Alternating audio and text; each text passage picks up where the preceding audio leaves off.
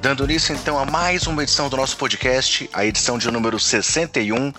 Mais uma vez estou aqui eu, André Rocha, e vou conversar com meu amigo Gustavo Angeléias, classificando os times entre vencedores e perdedores após as negociações de meio de temporada, principalmente na trade deadline. E aí, Gustavo, antes de passar para te dar o boa noite, eu também queria lembrar que nessa segunda-feira, dia 12 de fevereiro, quando está aqui começando a nossa gravação, temos aí o aniversário de um mito da NBA, né?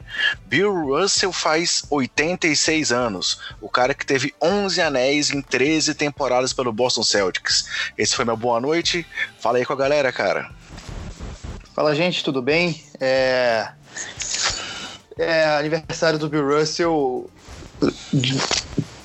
para mim, top 5 da história em quadra, mas o jogador mais importante da história da NBA, porque o que ele fez fora de quadra é, é muito mais importante do que qualquer conquista que a gente pode ter, que é um cara que lutou contra o racismo, é um cara que rompeu barreiras de tudo quanto é tipo. É, e para mim é o jogador mais importante, mais impactante da história da NBA. Vale a pena para quem não, não conhece a história do cara procurar. E é isso, vamos comentar aí, trocas, comentar jogo. Estamos é, mais uma vez, terceira semana seguida que a gente grava. Demos uma atrasadinha, é verdade, por motivos de força maior, mas estamos voltando aí. Não vamos faltar a semana não. Beleza, e antes de entrar então nos assuntos, rapidamente aqueles recadinhos gerais. Nosso podcast está disponível nos principais agregadores e no Spotify. E também temos perfis nas redes sociais, sempre com o nome do usuário basqueteirosNBA. O nome do perfil Basqueteiros e o nome do usuário basqueteirosNBA. E aí, como bem lembrou o Gustavo semana passada, estamos aí bem ativos no Twitter, é nosso, nosso principal, nossa principal rede, nosso principal canal de comunicação com vocês, mas passamos também a publicar os nossos podcasts no YouTube. É somente em mas para quem aí tiver mais facilidade de acompanhar e ouvir o podcast no YouTube, o material tá lá também nessas últimas duas edições. E aí, Gustavo, vamos falar então das trocas? Você tem mais alguma coisa para falar nesse começo de podcast? Não, vamos lá.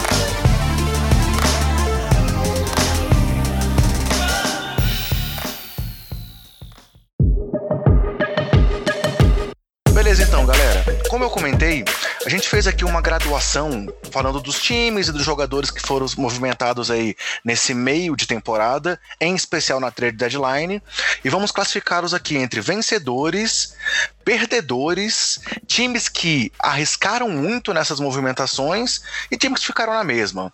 Nós não vamos abordar os 30 times, claro, mas vamos citar aqui os times que se movimentaram e algumas coisas além disso também, de times que podem ter sido impactados por não terem se movimentado.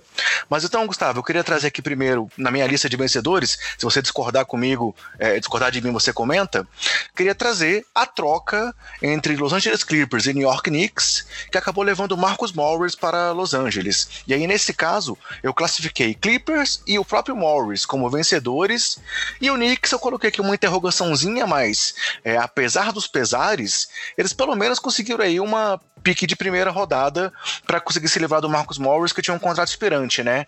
É, lembrando da negociação, galera, o Clippers levou o Marcus Morris e acabou recebendo também o Isaiah Thomas do Washington, que foi dispensado, enquanto o New York recebeu o Mo Harkless, uma pique de primeira rodada de 2020 e uma pique de segunda rodada de 2023 do Detroit Pistons, enquanto o Washington Wizards, para ceder o Isaiah Thomas, recebeu o Jeremy Robinson. E aí, Gustavo, você também considera que essa negociação Clippers e Marcus Morris podem ser considerados vencedores? É, o, o, Marcus Morris se livrou de um relacionamento abusivo com o empregador, né? Que trabalha naquela situação triste que é o Knicks. Mas, mas ele parecia que gostava de, do Knicks, do, do, ambiente. Apesar do Knicks ser um time horrível, é, com uma diretoria que não sabe o que faz, um dono que dizem que é o pior dono da NBA. É, o, o, jogar no Madison Square Garden é uma, uma, uma honra para qualquer jogador, todos gostam, e a torcida, quando se empolga no Madison Square Garden, é muito, muito legal. Mas eu acho que para ele vai ser ótimo jogar num time candidato a, a, a título. E no verão, ele, no, no na off-season, ele pode voltar pro, pro, pro Knicks. Nada impede que ele assine de novo com o Knicks depois. Eu, eu concordo com isso, acho que Clippers e Marcos Morris venceram. Só acho que o Knicks não venceu porque nessa troca eles tinham obrigação de pegar o Landry Shamet. não tem por que pegar o, o, o, Jerome Robinson, que é um cara muito novo. Não, o, o Jerome Robinson não. O Jerome Robinson foi pro, pro Wizards. Foi pro Washington. Eles pegaram só o Mo Harkless é. realmente para bater salário, né? nenhum jogador jovem promissor eles pegaram. Pegaram uma Pix, e uma pick de primeiro round e uma de segundo round lá longe. Então, assim, eu acho que o Knicks perdeu por não pegar o Landry Shamet e o, Nick, e o Clippers ganhou por não enviar o Landry Shamet.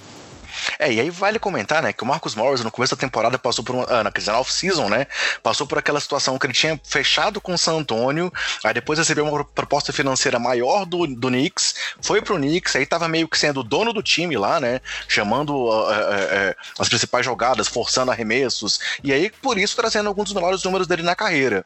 E agora, no Clippers, claro que ele vai ter um papel mais secundário, mas como você disse, é um time que tá brigando aí por título, né, então pode ser o momento áureo aí da, da carreira dele quando ele briga para ser campeão da NBA.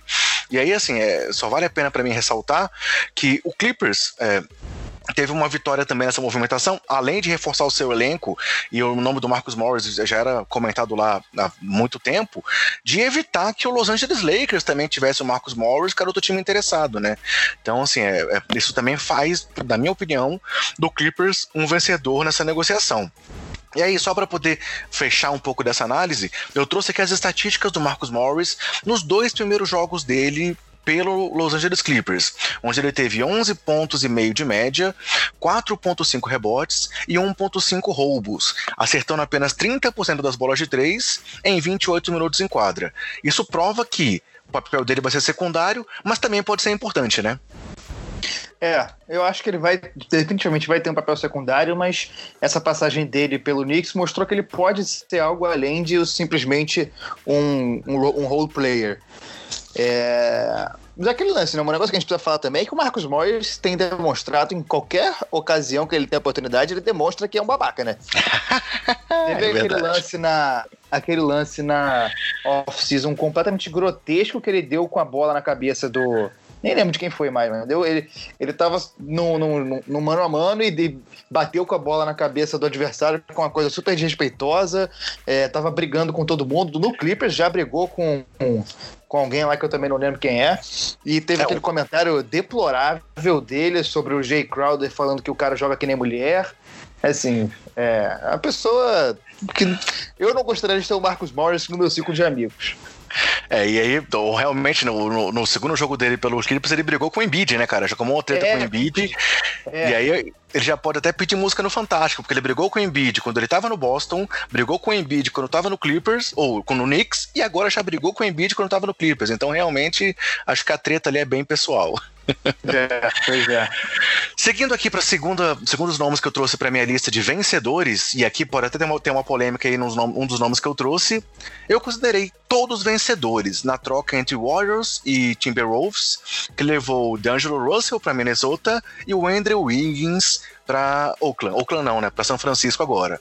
Lembrando como é que foi a negociação, é, o Minnesota recebeu o D'Angelo Russell, o Jacob Evans e o Omar Spellman, enquanto o Golden State recebeu o Andrew Wiggins, uma pique protegida top 3 é, em 2021 e uma pique de segunda rodada também em 2021.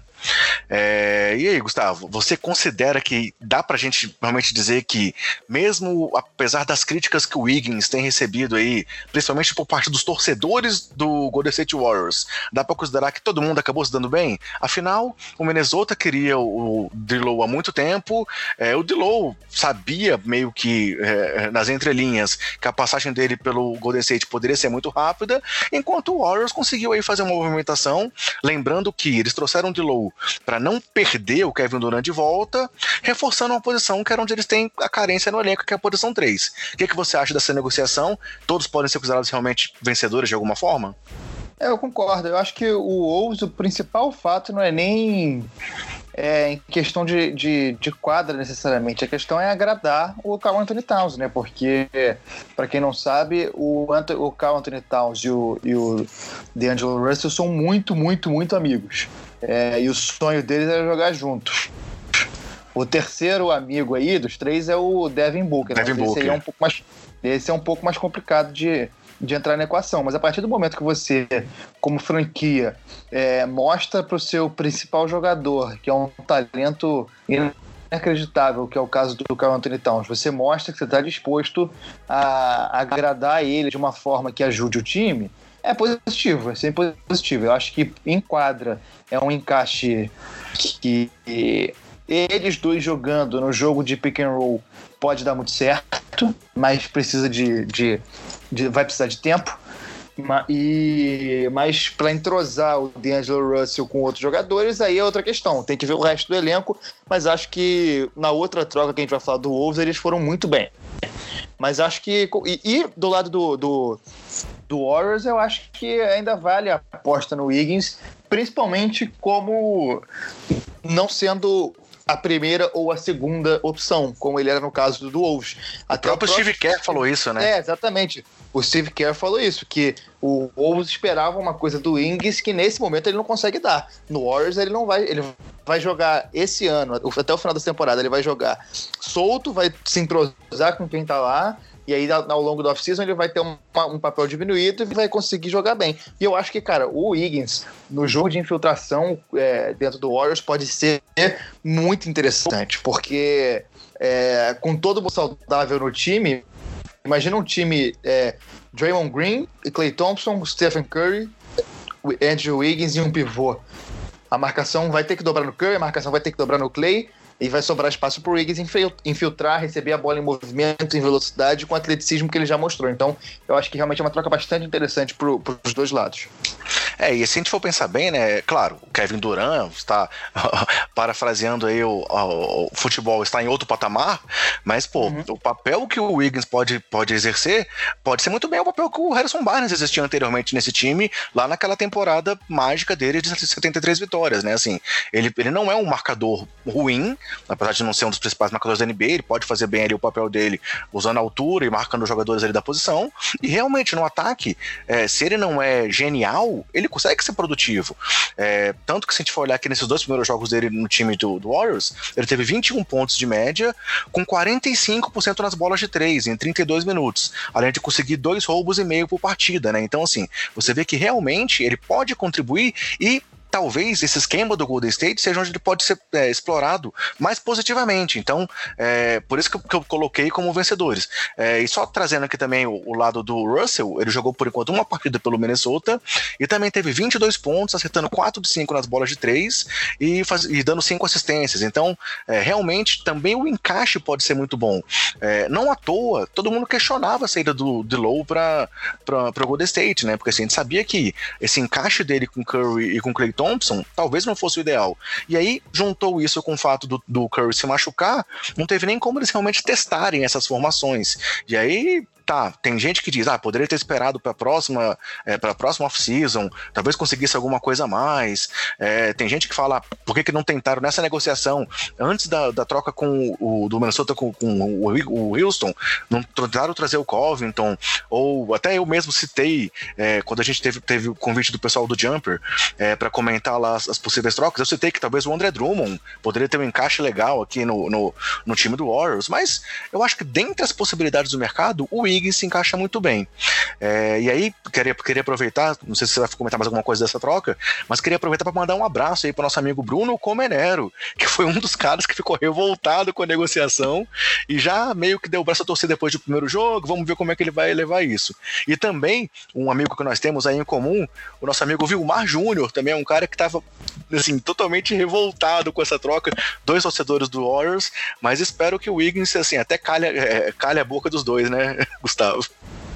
É, eu, eu acho que num primeiro momento pegar o Wiggins e tro a, a, troca, ela realmente não parece ruim à primeira vista, mas se você for um pouco mais a fundo, ela faz um pouco mais de sentido, até porque o, o, desde o começo todo mundo falava que o DeAngelo Russell era um encaixe muito complicado com esse time do, do, do Golden State. Imagina esse time completo, com Curry, com Clay e o DeAngelo Russell. E como é que ia ser isso? Eu acho que era uma troca até de certa forma pre previsível, porque o Warriors, eu, eu tenho a impressão de que eles pegaram o, o, de, o DeAngelo Russell mais como uma forma de não sair perdendo 100%, né?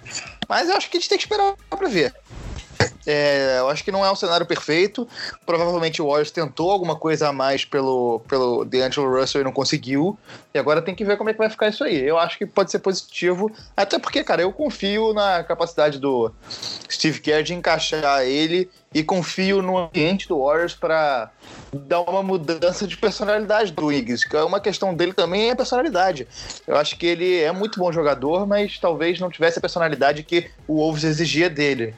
O, o acho que no Warriors é uma tem uma cultura muito positiva para os jogadores e acho que pode ser muito bom para ele e para o Warriors. Legal. Fazendo então uma ligação, o, como a gente comentou, o Dilow foi para o Warriors na troca do Kevin Durant, e para isso também eles abriram mão do André Godala, né, trocando ele para Memphis. E aí a terceira lista aqui que eu coloquei de vencedores, justamente são os, os, dois times do Miami Heat e do Memphis Grizzlies que fizeram agora uma troca envolvendo também o nome do André Godala. Nessa troca, é, o Miami recebeu o Igodala, o Jay Crowder e o Solomon Hill, enquanto o Memphis recebeu Justice Winslow, é, o James Johnson, que acabou depois sendo trocado é, pelo Gorg Dieng, e o Dion Waiters. Então, assim, a gente, a gente vê que foi o Dion Waiters, que foi inclusive já foi dispensado. Então foi uma movimentação basicamente baseada ali em Godala e Crowder indo para Miami. Solomon Hill também deve ter um papel secundário lá na, na Flórida. Enquanto o Memphis recebeu mais uma peça jovem pro seu elenco, que foi o Justice Winslow. É, e aí, você também considera que isso aí foi um ganha-ganha? Tudo bem, é, tem gente que já pode estar pensando aí que a gente colocou que todo mundo saiu vencedor. Não é isso, mas aparentemente a maioria dos times que se mexeu, se mexeu de uma forma positiva, né?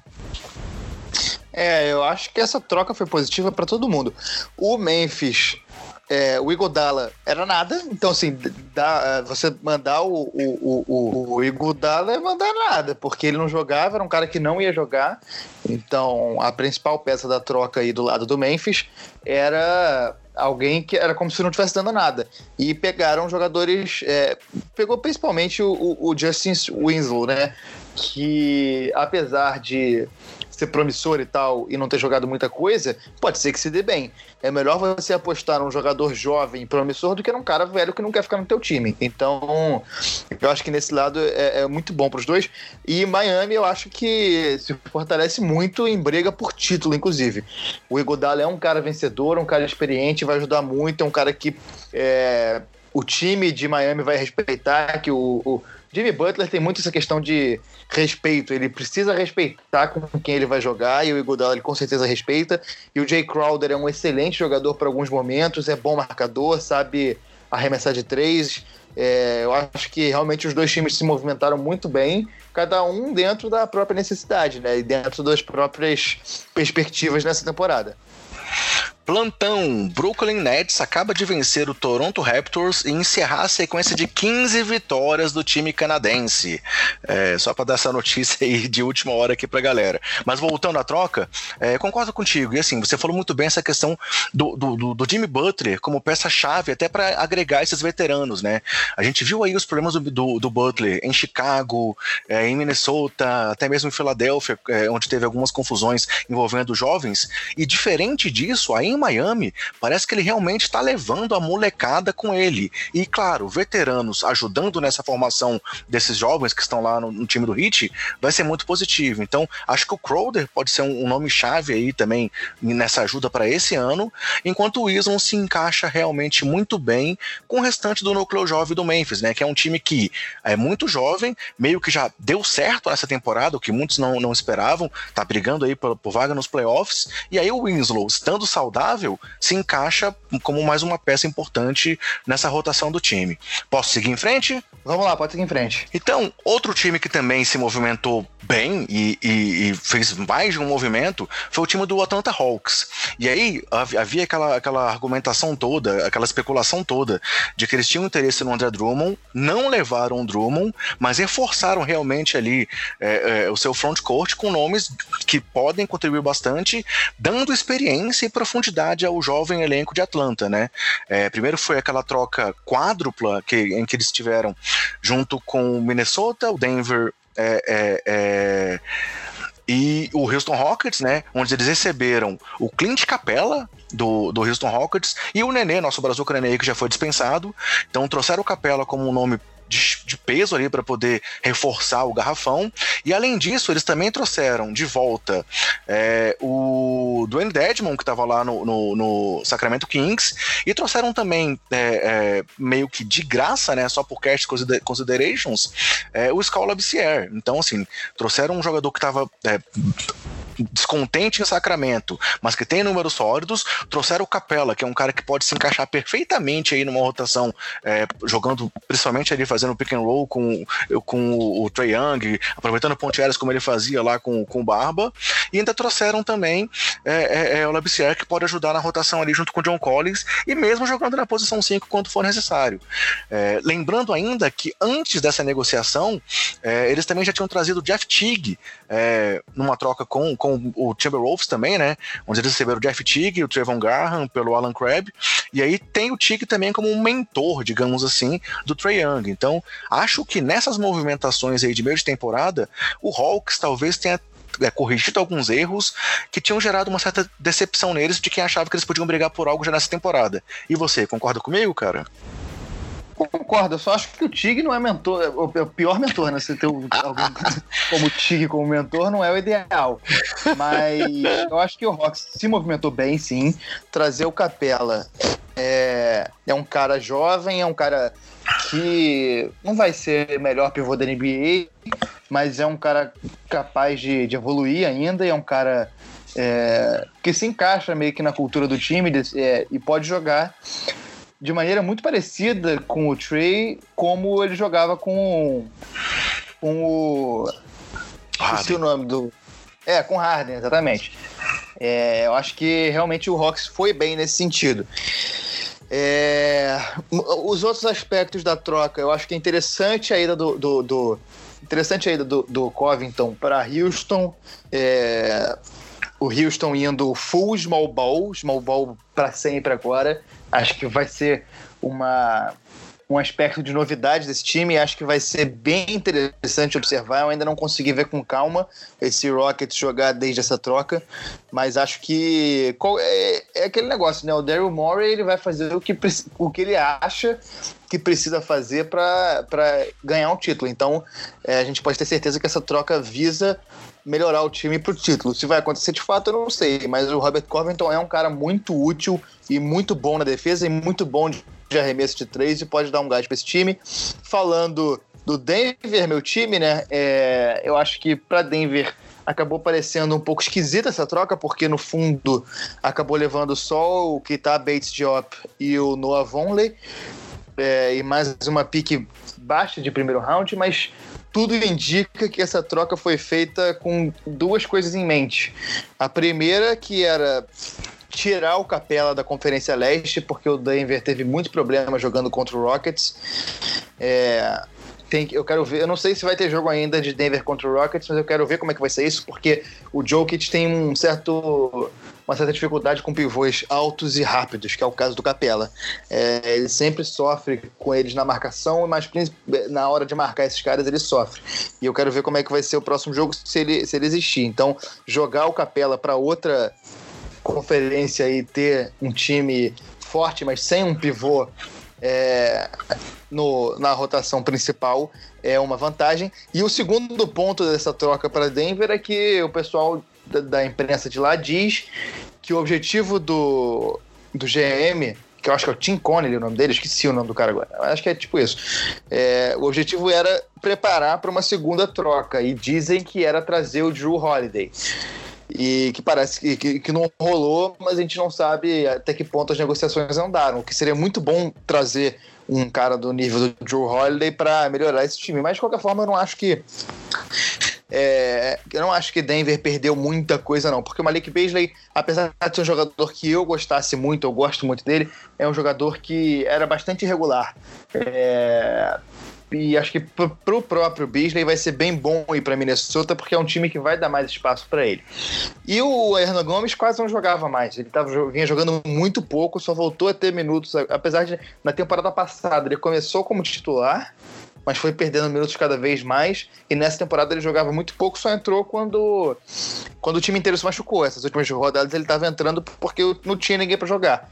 É, então acho que realmente E perdeu o Jared Vanderbilt, que era um cara é, novo, promissor, mas também não tinha jogado muito. E acho que são três jogadores que Minnesota pega. É, pega é um bom, bom sketch de Minnesota e acho que Denver acaba não perdendo tanto. Pega o Kita Bates Diop, que é um cara que pode ser desenvolvido bastante. Agora Legal, a questão, pro... só, só para finalizar, a questão do, de, desses jogadores, principalmente do Hernan Gomes e do Malik Beasley, é que eles tinham muito entrosamento com o resto do time, que eles chegaram ao mesmo tempo que quase todo mundo. É, a despedida dos jogadores foi muito emocional porque é, foi um time montado junto praticamente. Todo mundo veio ou no mesmo draft ou, ou um draft logo depois, então é, vai ser um entrosamento aí que o time perde, mas acho que vai ser no final para melhor. Acho Legal, muda o cenário falando dos times que você já comentou aí, então, assim, realmente o Houston, eu até tinha classificado ele como um daqueles times que eu falei que assumiu riscos, é, meio que mais uma vez o time foi pro tudo ou nada, né? Como você falou, aí num, num, num small ball profundo, com o PJ Tucker de pivô e o Covington entrando ali é, é, é na posição 4, e aí parece que é um movimento aí de tudo ou nada pro Mike D'Antoni, né? É, é, o jeito que ele já jogou em outras oportunidades, desde lá da época do, do Suns, e agora o time foi embarcou nessa com todas as forças. O, o único pivô que os caras têm é o Tyson Chandler e que tá jogando pouquíssimos minutos. Então, realmente, eu tinha classificado como um dos times que arriscou, mas que arriscou de uma forma que pode dar muito certo. Não estou dizendo certo para ser campeão da NBA, mas que pode dar trabalho para os times que ele vem a enfrentar. É, os primeiros jogos do time já foram bastante positivos. E aí eles também levaram o Caboclo para lá, né? Que também é uma coisa que pode ser interessante. O Caboclo já tinha na, na off-season participado dos camps do time e tal, e depois não tinha ficado isso na temporada passada, e agora parece que eles estavam realmente atrás do Caboclo, tinham feito algumas consultas e conseguiram realmente, numa troca, mandando o Jordan Bell, né, conseguiram realmente levar o Caboclo para lá. E aí, falando do Denver, eu tinha colocado o Denver como um time que tinha ficado mais ou menos na mesma, também pelo que você falou, ainda que o Beasley seja um cara muito eficiente, o jogador que tem crescido muito lá é o Michael Porter, né, e assim, ele estava disputando minutos justamente com o Beasley e com o Hernan Gomes. Então acho que, que, que não pelo que chegou, talvez o Bates Diop pode contribuir no futuro. O Vonley é um cara que é, pode ser efetivo, mas que eu não sei se vai ter espaço, mas mais pelo que eles fizeram, né? Trocaram dois jogadores também de contatos expirantes, que talvez não tivesse espaço na folha para renová-los, ou o que você falou, tinha uma segunda negociação em vista e não aconteceu. Mas acho que o time não perdeu em nada e não agregou muita qualidade. E aí, só fechando do Minnesota, para tá, falar também por que a gente considerou eles vencedores, são jogadores que chegam realmente para ajudar. Hernan Gomes e Beasley já jogaram muito bem nas primeiras partidas pelo time dos Wolves, e assim, é, além disso, tiveram, receberam uma first protegida de loteria na próxima temporada, é, via Brooklyn, e pode ser mais uma forma de renovar. Eles renovaram o time praticamente completo nessa off-season, ou desculpa, nessa trade deadline. Com as negociações que eles tiveram, eles fizeram uma renovação geral. Então, realmente estão recomeçando o time em torno da dupla de Low e Towns. Então, acho que realmente é muito interessante. É, outros times que eu botei aqui ainda como vencedores, em trocas menores, digamos assim, e mesmo diante da trade deadline, mas que reforçaram-se de forma positiva, foram o Dallas Mavericks, é, que depois da lesão do Dwight Powell, trouxeram o Colin Stein lá do Golden State, é, dando simplesmente uma, uma pick de segunda rodada de 2020. É, e agora também, aproveitando já as dispensas, né, o mercado aí do buyout, estão trazendo o Michael Kidd Gilchrist, que é um cara que, é, ainda que não seja um astro, ainda que tenha decepcionado muita gente lá em Charlotte, numa rotação como a do Mavis pode contribuir. Trouxe também o Portland Trail Blazers, pela negociação que eles tinham trazido o Ariza para o time. É um cara que também o Melo já tinha assinado com eles há um tempo atrás. E o Ariza também é um cara que trouxe experiência nesse time que está precisando é, dar ajuda, né, pro, pro, pro Damian Lillard que tá voando nessa briga pelos playoffs, e para isso eles perderam apenas o Kent Bazemore. E o último time que eu trouxe aquele estado também como vencedor nas trocas foi o Utah Jazz. Por aquela troca, já tem 23 jogos que isso aconteceu, né, o Clarkson já tá lá, disputou 23 partidas, mas naquela troca que eles levaram é, é, o Jordan Clarkson para lá, e mandando para Cleveland apenas o Dante Exxon e duas picks de segunda rodada, então é, o Clarkson também foi uma peça que chegou muito importante. Concordo concorda aí também que nessas movimentações, ainda que menores, Mavs, Blazers e Jazz também se deram bem nas negociações aí desse meio de temporada? Concordo. O Ariza tem ajudado muito é, em Portland. É, o Portland está desesperado por qualquer coisa que ajude e ele ajuda com experiência e ajuda com defesa. No ataque ele é sólido, apesar de não ser da, das primeiras opções ofensivas do time. É, para Utah, o Jordan Clarkson ajudou muito e ajuda também no, no, no sentido de que ele chegou no, exatamente no momento que o time deslanchou, então ele cresceu junto com o time. A gente não sabe até que ponto, eu não sei, é, não, não, não vi dados que consigam medir até que ponto uma coisa ajuda a outra, se a chegada dele, o quão importante foi a chegada dele para o time evoluir. É, mas ele está jogando muito bem, ele entra. Essa, essa, essa, essa loucura dele de entrar e arremessar tudo quanto é bola para Utah tem sido muito importante. Então acho que eles foram muito bem também. E, e o Michael Kidd Gilchrist no Mavs pode ajudar muito, cara. Muito. É, realmente aquele contrato dele era péssimo, era um contrato terrível no, no, em Charlotte. Para um cara que não é estrela nem nada, mas que é um cara muito bom defensivamente. Eu acho que num, num time competitivo, com uma rotação maior, ele pode ser muito útil em alguns aspectos. E aí, outro time que também já se movimentou no mercado de buyout e que vale a pena ficar de olho, até pela posição que ele tá na temporada, é o Milwaukee Bucks, que hoje não teve aí o Giannis que acabou de ser pai, até brincou que ele espera que o filho dele melhore o arremesso dele, que nem melhorou o filho do Fred Van Vliet. Mas assim, o Bucks acabou de também trazer no mercado de buyout outro jogador dos Hornets, que foi o Marvin Williams, que também é um veterano e que nesse esquema aí do Bucks de quatro abertos pro Giannis infiltrar, é um cara que pode meter as bolinhas de três também para contribuir. Então, é, coloquei aqui como um vencedor, entre aspas, porque esse jogador ainda não entrou em quadra, mas que é uma possibilidade que pode ser interessante aí pro Bucks buscar não só essa liderança do leste, mas o título do leste e mesmo o título da NBA. Podemos passar um pouco aqui então pro, pros perdedores, Gustavo? Vamos lá. Entre os perdedores, a troca que talvez foi a mais difícil de entender nessa trade deadline, que foi a ida do André Drummond para Cleveland. É, pô, Detroit Pistons já estava anunciando aí que o Drummond estava no mercado faz muito tempo, e aí de repente, ali no apagar das luzes, a troca que eles fizeram, depois a gente, como, como já comentou aqui, o Hawks parecia que estava interessado nele e tal, e cara, eu não consigo acreditar que o que o Hawks ofereceu pelo Drummond foi pior do que esse pacote do Cleveland. Afinal, o Cleveland mandou para Detroit apenas o John Hanson, o Brandon Knight, dois caras que não vão contribuir em nada na reconstrução do time do Cavs, e uma pick de segunda rodada em 2023, sendo a pior entre as picks do Cleveland e do Golden State. Cara, para mim, todo mundo saiu perdendo nessa troca. O Drummond deve ter se sentido super desvalorizado, o Pistons Tá, tudo bem. Talvez o objetivo deles tenha sido simplesmente não ter que pagar pela renovação do contrato do Drummond na próxima temporada, já que era uma é, opção do jogador. Mas mesmo assim, será que não teve nada melhor antes disso? Ou será que eles fizeram como o Kings lá na época da troca do, do Cousins e perderam trocas melhores e ficaram com uma pior? E o próprio Cavs também tá, tudo bem, é um jogador aí All-Star, é um cara que pode ajudar muito em estatísticas, mas também não sei se tem o perfil que eles buscavam para essa renovação, apesar de muito jovem. O que, que você acha dessa questão toda aí envolvendo o Drummond, cara? Essa troca pela parte do Pistons é simplesmente inexplicável. É inexplicável.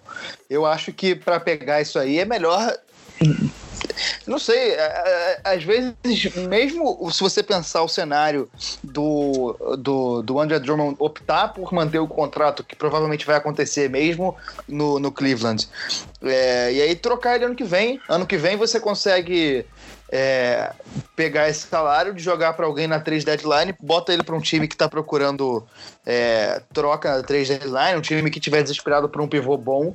Eu acho que esse cenário seria muito melhor do que. É melhor. É melhor não fazer nada do que pegar Brandon Knight e John Hanson, cara. São dois jogadores que não vão fazer nada. O John Hanson, porra, veterano, pode, poderia ser útil num, num, time candidato ao título, mas num time que não disputa nada, ele não vai fazer nada. E o Brandon Knight é um cara que nunca jogou em lugar nenhum. É, é uma troca inexplicável. Pelo lado do, do Cleveland, eu acho que é uma aposta. É, não tem free agents muito proeminentes na próxima off-season. É, e acho que é uma aposta justa, uma aposta válida. Talvez você ter Garland, Sexton e Drummond possa ser o começo de alguma coisa.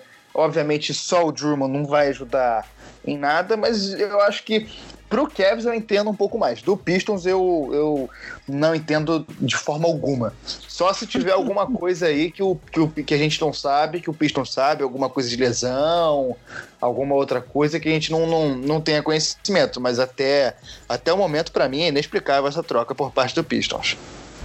Beleza. Outro time que eu coloquei aqui como perdedor, é, pelo fato da gente observar aí que o Denver Nuggets se mexeu, o Clippers se reforçou, o Jazz tinha se reforçado já com o Clarkson, o Rockets se reforçou, e apesar de estar ainda na primeira posição, eu trouxe como perdedor das negociações aí de meio de temporada o Los Angeles Lakers, porque eles também tiveram interesse no Marcus Morris, por exemplo, é, só que parece que não, não aceitaram colocar o Kuzma no negócio.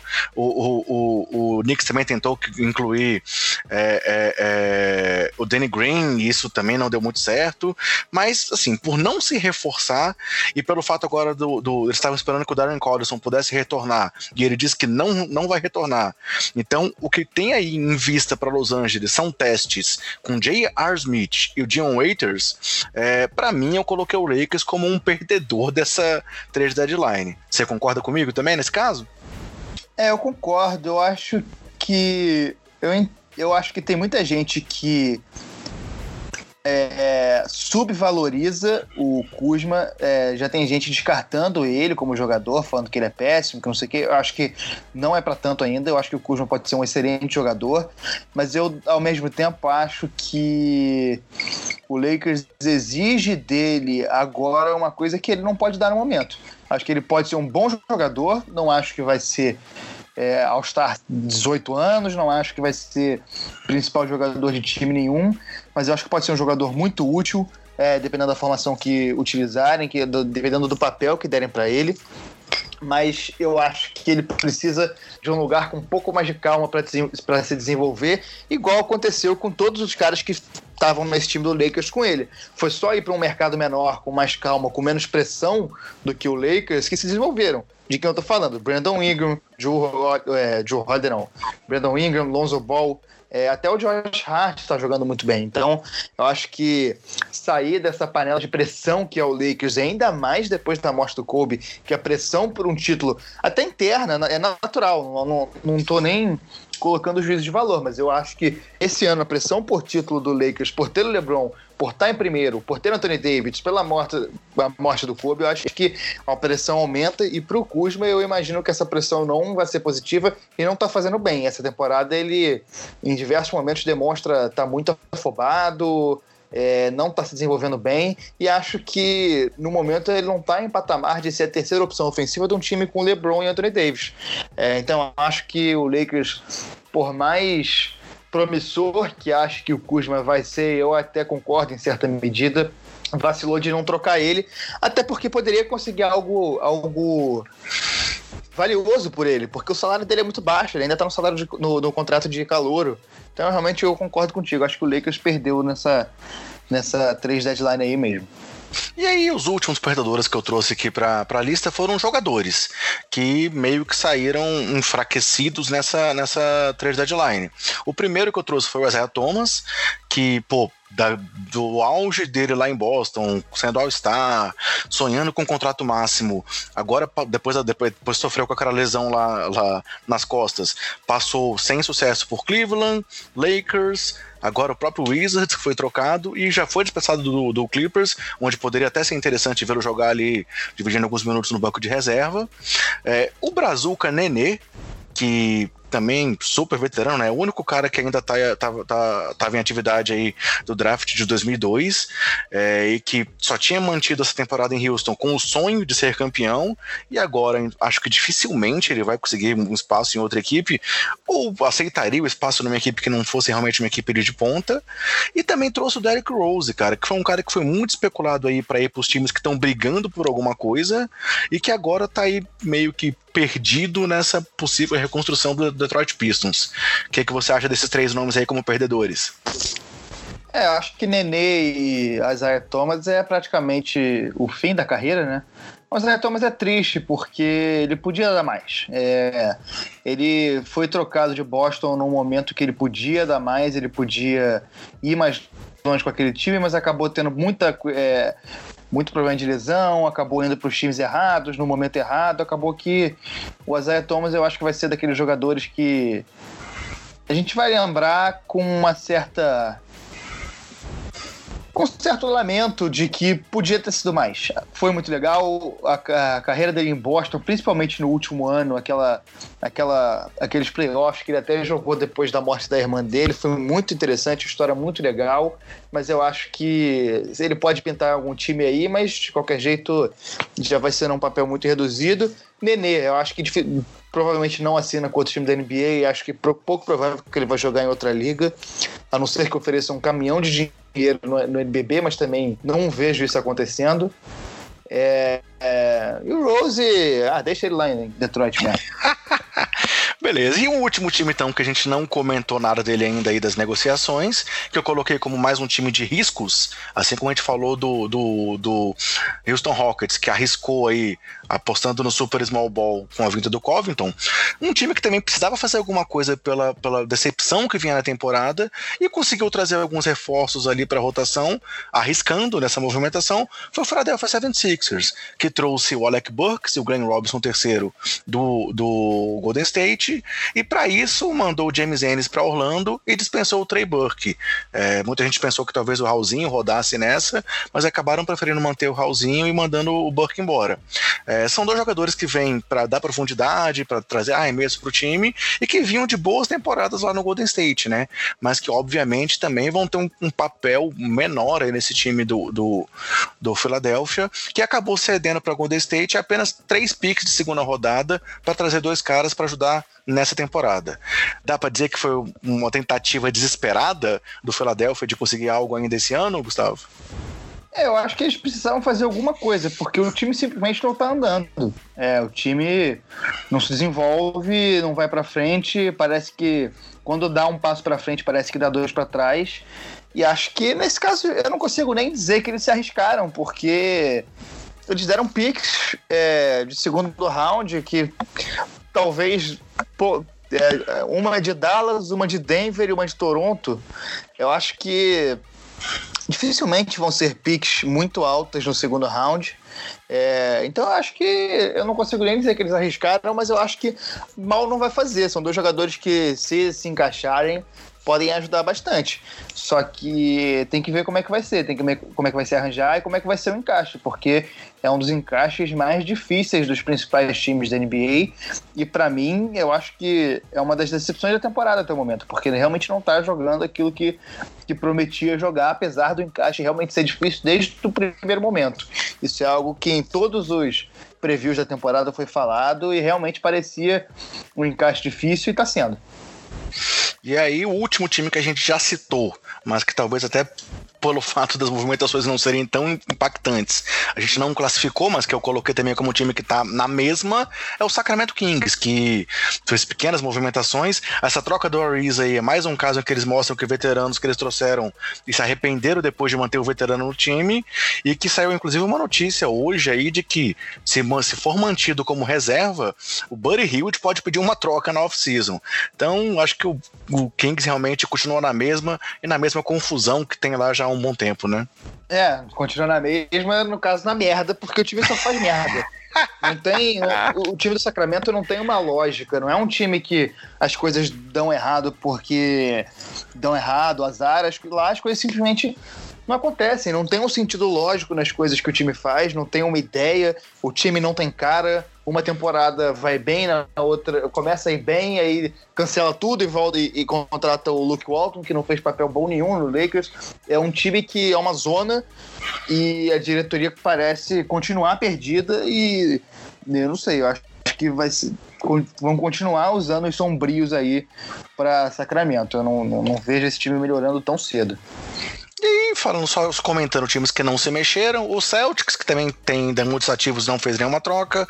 O Toronto, que vinha aí de 15 vitórias seguidas e perdeu hoje, tava, está, está em segundo lugar na conferência, também não fez nenhuma troca. E o Indiana Pacers também não se movimentou. Mas acho que foram apostas seguras também de manter os elencos, né? É, acho que são times que provavelmente testaram o mercado. Desses, eu acho que o Boston, principalmente, foi muito especulado, mas não vejo a falta de movimentação como um problema. Talvez fosse mais arriscado se mover do que do que ficar parado. Então, eu acho que os times fizeram bem em, em continuar do jeito que estão. Mais alguma coisa sobre a trade deadline ou podemos mudar de assunto aqui agora? Não, eu só acho que essa é uma trade deadline que não. Em sentido de briga pelo título, eu não, eu não acho que ela mude o panorama, não. Foi. Foi empolgante a trade deadline. É, o, é, parecia que ia ser ruim, mas no dia foi bem legal. Teve a maior troca em 20 anos, né? Desde 2000, é, com a troca que levou o Sean Kemp para o Seattle, se eu não me engano. Patrick Ewing. É isso? Patrick Ewing para o Seattle, exatamente. Finalzinho é, da carreira desde, do Ewing. Desde essa época não tinha uma troca tão grande na NBA e acho que foi divertido, mas não acho que mude é, grandes coisas, não. Eu acho que Miami se consolida como um candidato forte ao título, mas não, não teve uma grande mudança de cenário, não. Mas foi Beleza. divertido. Legal. Mudando de assunto então, galera, seguindo em frente aqui com o nosso podcast, alguns assuntos rápidos. É, a gente, na semana passada, fez aquela brincadeira de montar nossos times aí do All-Star Game. E na sequência, houve a seleção oficial aí dos times LeBron e times Giannis, naquele formato de transmissão pela TV, comentários ali ao vivo. É, e aí, a gente, só, a gente só trouxe aqui a lista de como é que ficaram as duas seleções aí pro All-Star Game. Sendo que o time LeBron teve no, vai ter no, no quinteto titular, além do próprio James, Anthony Davis, Kawhi Leonard, Luca Doncic, James Harden. E no banco, Damian Lillard, Ben Simmons, Nicole Jokic, Jason Tatum, Chris Paul, Russell Westbrook e o Domantas Sabonis. Enquanto times de Giannis vai ter no time titular ao lado do grego Joel Embiid, Pascal Siakam, Kemba Walker e Trey Young. E no banco Chris Middleton, Ban Debaio, Rudy Gobert, Jimmy Butler, Kyle Lowry, Brandon Ingram e Donovan Mitchell. E aí a curiosidade aqui é que nos times titulares temos realmente uma disputa de leste e oeste. E outra coisa que foi muito interessante lá no dia, não sei se você tem mais algum comentário, Gustavo, foi a hora que o, que o Giannis estava ali para selecionar entre Kemba, Trey Young e James Harden, e ele falou que queria um jogador que passasse a bola e não escolheu o Barba. foi bom. Eu acho que o Giannis, eu e o Giannis, a gente tá com uma conexão aí. É, eu acho que ele seguiu mesmo, a mesma lógica que eu. Escolheu a galera que vai ligar mais pro, pro jogo, né? Escolheu uma galera mais nova, é, é, que, que demonstra mais. É, nem que em campo, essa galera que liga mais de perder, é, se importa mais com a, com a derrota. Então eu acho que ele seguiu a minha lógica de pegar a galera que, pare, que, vai, que aparentemente vai ligar mais pro, pro, pro All-Star Game. Beleza, e aí eu queria propor. opa, eu engasguei aqui, galera. Queria propor para você agora uma brincadeira aqui pra gente. Vamos fazer um bolão rápido nosso aqui de palpites pro fim de semana das estrelas, que acontece no próximo fim de semana? Bora. Vamos lá. Jogo dos novatos. Quem leva? Time mundo ou time Estados Unidos? Acho que Estados Unidos leva. Beleza, eu também concordo contigo, time Estados Unidos. MVP do jogo dos novatos. É, eu, eu, como assinante bola presa, eles fizeram um bolão para isso. Tô Também tô lá. Nem quem eu apostei, cara. não consigo lembrar. Mas eu, eu acho que vai ser o. Eu acho que eu vou apostar no Zion. Vou, vou, vou jogar seguro. Mais uma vez empatamos. Meu palpite lá também foi Zion. Skill Challenge. Lá, lá, eu não, lá eu não apostei no Zion, não. Apostei acho que no, ou no Shai ou no Fox. Mas não sei. Uhum. Vamos, aqui eu vou apostar no Zion. Beleza. Skill Challenge, desafio de habilidades. Quem você acha que leva? Me lembra quem tá participando, que eu não, que eu não lembro. Cara, deixa eu buscar a lista aqui agora, que eu tinha só feito meu palpite. Pera aí, segura só um minutinho. Skills Challenger. É, parará, parará. Bana de Baio. É, peraí que travou a página aqui. Bana de Baio, Patrick Beverly. É, meu, minha internet está um manhaca. Lumanta Sabonis, Spencer Dinwiddie, Pascal Siakam, Bana Debaio, Shai Gilgos Alexander, Chris Middleton, Patrick Beverly e Jason Tatum. Eu apostei no, no Shai. Shai. Eu é. vou de Jason Tatum. Acho que ele vai buscar aí um, um bicampeonato aí no desafio de habilidades. O torneio de três pontos. Lillard. Damian Lillard. Aqui eu vou apostar em Trey Young. Vou dar uma arriscada aqui no menino Trey, porque agora você também teve mudança no campeonato de três pontos, né? Vão ter uns é. arremessos aí do, de longe que o Trey pode. Mas o Lillard também é especialista nisso. Campeonato de enterradas. Eu acho que vai dar Aaron Gordon. Também empatamos aqui. Acho que o Aaron Gordon agora sem o, o, o Zach Lavine pela frente, para não ter mais polêmica, ele deve levar. E passando para o jogo das estrelas em si, jogo entre LeBron e Giannis, quem leva? Giannis. Eu aposto no time LeBron e MVP. Kemba. Quem, Kemba? É. Rapaz, aí eu vi ousadia. E eu aposto em Anthony Davis. Gostei, gostei que temos aqui boa. Semana que vem a gente faz só uma recontagem aqui e diz quem conseguiu o maior, maior número de votos. E aí, então, para mim, eu tenho só um último comentário aqui. Não sei se você vai trazer alguma coisa aí no seu comentário final. Mas seguindo aquela linha que a gente fez nos últimos dois programas, de trazer uma atualização das estatísticas de Zion Williamson desde que estreou na NBA, eu trouxe agora aqui os números dele atualizados. Que em nove atuações até agora aí do, do, do escolha número um do draft, ele tá com média de 21 pontos pontos, 7,7 rebotes, 57 0,6% nos arremessos, 40% nas bolas de três, isso tudo em 27 minutos jogados. E aí vale comentar que ele na última partida teve o recorde na carreira por enquanto com 31 pontos, e ele também se tornou é, apenas o sexto jogador da história com pelo menos cinco partidas seguidas ali com, com 20 ou mais pontos antes dos 21 anos, ali no, no começo da carreira. É, e os outros jogadores que tiveram esses números são LeBron James, Carmelo Anthony, é, Kyrie Irving, Andrew Wiggins e Luca Doncic. E aí, o que, que, você tem achado dessa evolução aí do Zion nesse começo de carreira na NBA? Vamos ser repetitivo, mas a ideia é trazer um pouco da sua, na sua visão dessa evolução do cara nesse começo de carreira. É, o Zion é um cara que está mostrando que veio, né? Ele está jogando pouco ainda, não está sendo é, não está participando tanto dos jogos, a minutagem dele está tá evoluindo, é, aumentando a quantidade de tempo que ele joga, mas ainda está baixa. E, mas é um cara que está jogando muito bem, ele tem evoluído, e é um cara muito divertido de ver jogar, cara. Eu acho que a gente tem que torcer para ele se manter saudável, porque não tem como um cara desse. É, é só pra gente que gosta de basquete, é só vantagem ter ele como ele, ele, ele saudável e jogando bem, porque é um cara muito diferente do que a gente está acostumado, é um cara que pode dominar a liga nos próximos 15 anos, se bobear. E, e, e eu tô gostando de ver, ainda não consegui ver com calma uma partida dele recentemente, só assisti a primeira e assisti o último quarto da partida dele em Chicago, mas é, é bom, vamos, vamos ver aí, ele tá evoluindo, acho que é um começo promissor aí pro Zion. É legal ver a evolução do ritmo de jogo dele, né, cara? Se você pegar aquele primeiro jogo dele, que ele às vezes fez uns turnovers muito bobos.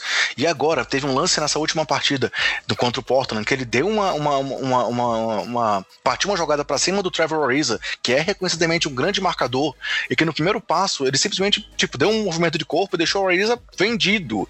Tanto que depois do jogo, o próprio Carmelo, além de cumprimentá-lo, falou que ele é um cara meio que único por, por agregar tamanho, força, velocidade e tal, pelo menos nos últimos tempos, é um cara bem diferente do que a gente tem visto por aí. Jogadores com, com o tamanho e com o peso dele não demonstravam tamanho e habilidade. E daí também o medo da questão das lesões e tal, mas tudo indica que o Pelicans está trabalhando muito bem isso. Mas é, vamos continuar então acompanhando esse começo de carreira do Zion para trazer essa evolução dele aqui no nosso podcast. É, mais alguma consideração que você queira trazer ou a gente pode já partir aí para despedida da galera, cara? Cara, eu queria recomendar aqui o texto que o Danilo do Bala Presa escreveu sobre. Eu vou até pegar. Tá carregando aqui. O nome, o título do texto é O Show Deve Continuar. Ele é só para assinantes, mas eu queria lembrar quem assina o Bola Presa é, de ir lá e ler, porque é um texto que fala sobre luta, um texto que fala sobre educação, um texto que fala sobre. Sei lá, eu acho que é por causa desses textos que eu assino Bola Presa, que são essas coisas que você começa a pensar sobre basquete, mas que fala sobre vida. E é muito bom. E quem não assina Bola Presa, eu recomendo que assine e, e vá ler esse texto, porque tá valendo muito a pena. Beleza. Então, galera, interajam com a gente no nosso Twitter, acompanhem as publicações que a gente está fazendo por lá. É, o Gustavo está me ajudando aí na, nessa questão do Twitter agora, estamos tão bem, bem mais ativos por lá, é, conseguindo cobrir um tempo maior aí durante o dia. É, nos sigam nas redes sociais, acompanhem o podcast, assinem para poder receber as notificações, que a gente voltou realmente aí com força total. Então, quero agradecer quem já entrou em contato com a gente, é, citando que voltou a acompanhar. E queria deixar aí também um abraço para minha família, que, pô, como eu comentei um tempo atrás, me ajudou muito no momento que eu passei uma dificuldade e que estão de volta com força total, não é isso, Gustavo? É isso. Atrasamos um pouquinho essa semana, mas o lance é a gente manter toda semana publicando aqui fielmente, trazendo conteúdo aqui, dando nossas opiniões e interagindo com todo mundo. É muito importante a gente ter o retorno da galera no Twitter, o retorno da galera sobre os podcasts, quanto Quanto mais é, a galera que escuta a gente for dando os feedbacks do que tá achando, do que quer que a gente fale, do que achou que a gente não falou bem, e até interagindo pra gente conversar, manter. O podcast termina aqui em áudio, mas ele segue no Twitter. É, segue a gente no Twitter do Basqueteiros e segue os nossos perfis pessoais. O André agora está separado do perfil do, Basqueteiros, a gente está com perfil institucional. E aí é isso, vamos seguir interagindo, falar de basquete, que é a melhor coisa que tem. Beleza, e meu último abraço então vai pro Di Menor, lá do perfil do Boston Strongs BR, que tá interagindo bastante comigo e é um cara que tá dando muito apoio pro nosso trabalho. Beleza então, Gustavo? Podemos partir pra próxima da semana que vem? Falou, até semana que vem. Fechou. É, a gente volta. Beleza, abração galera e até a próxima.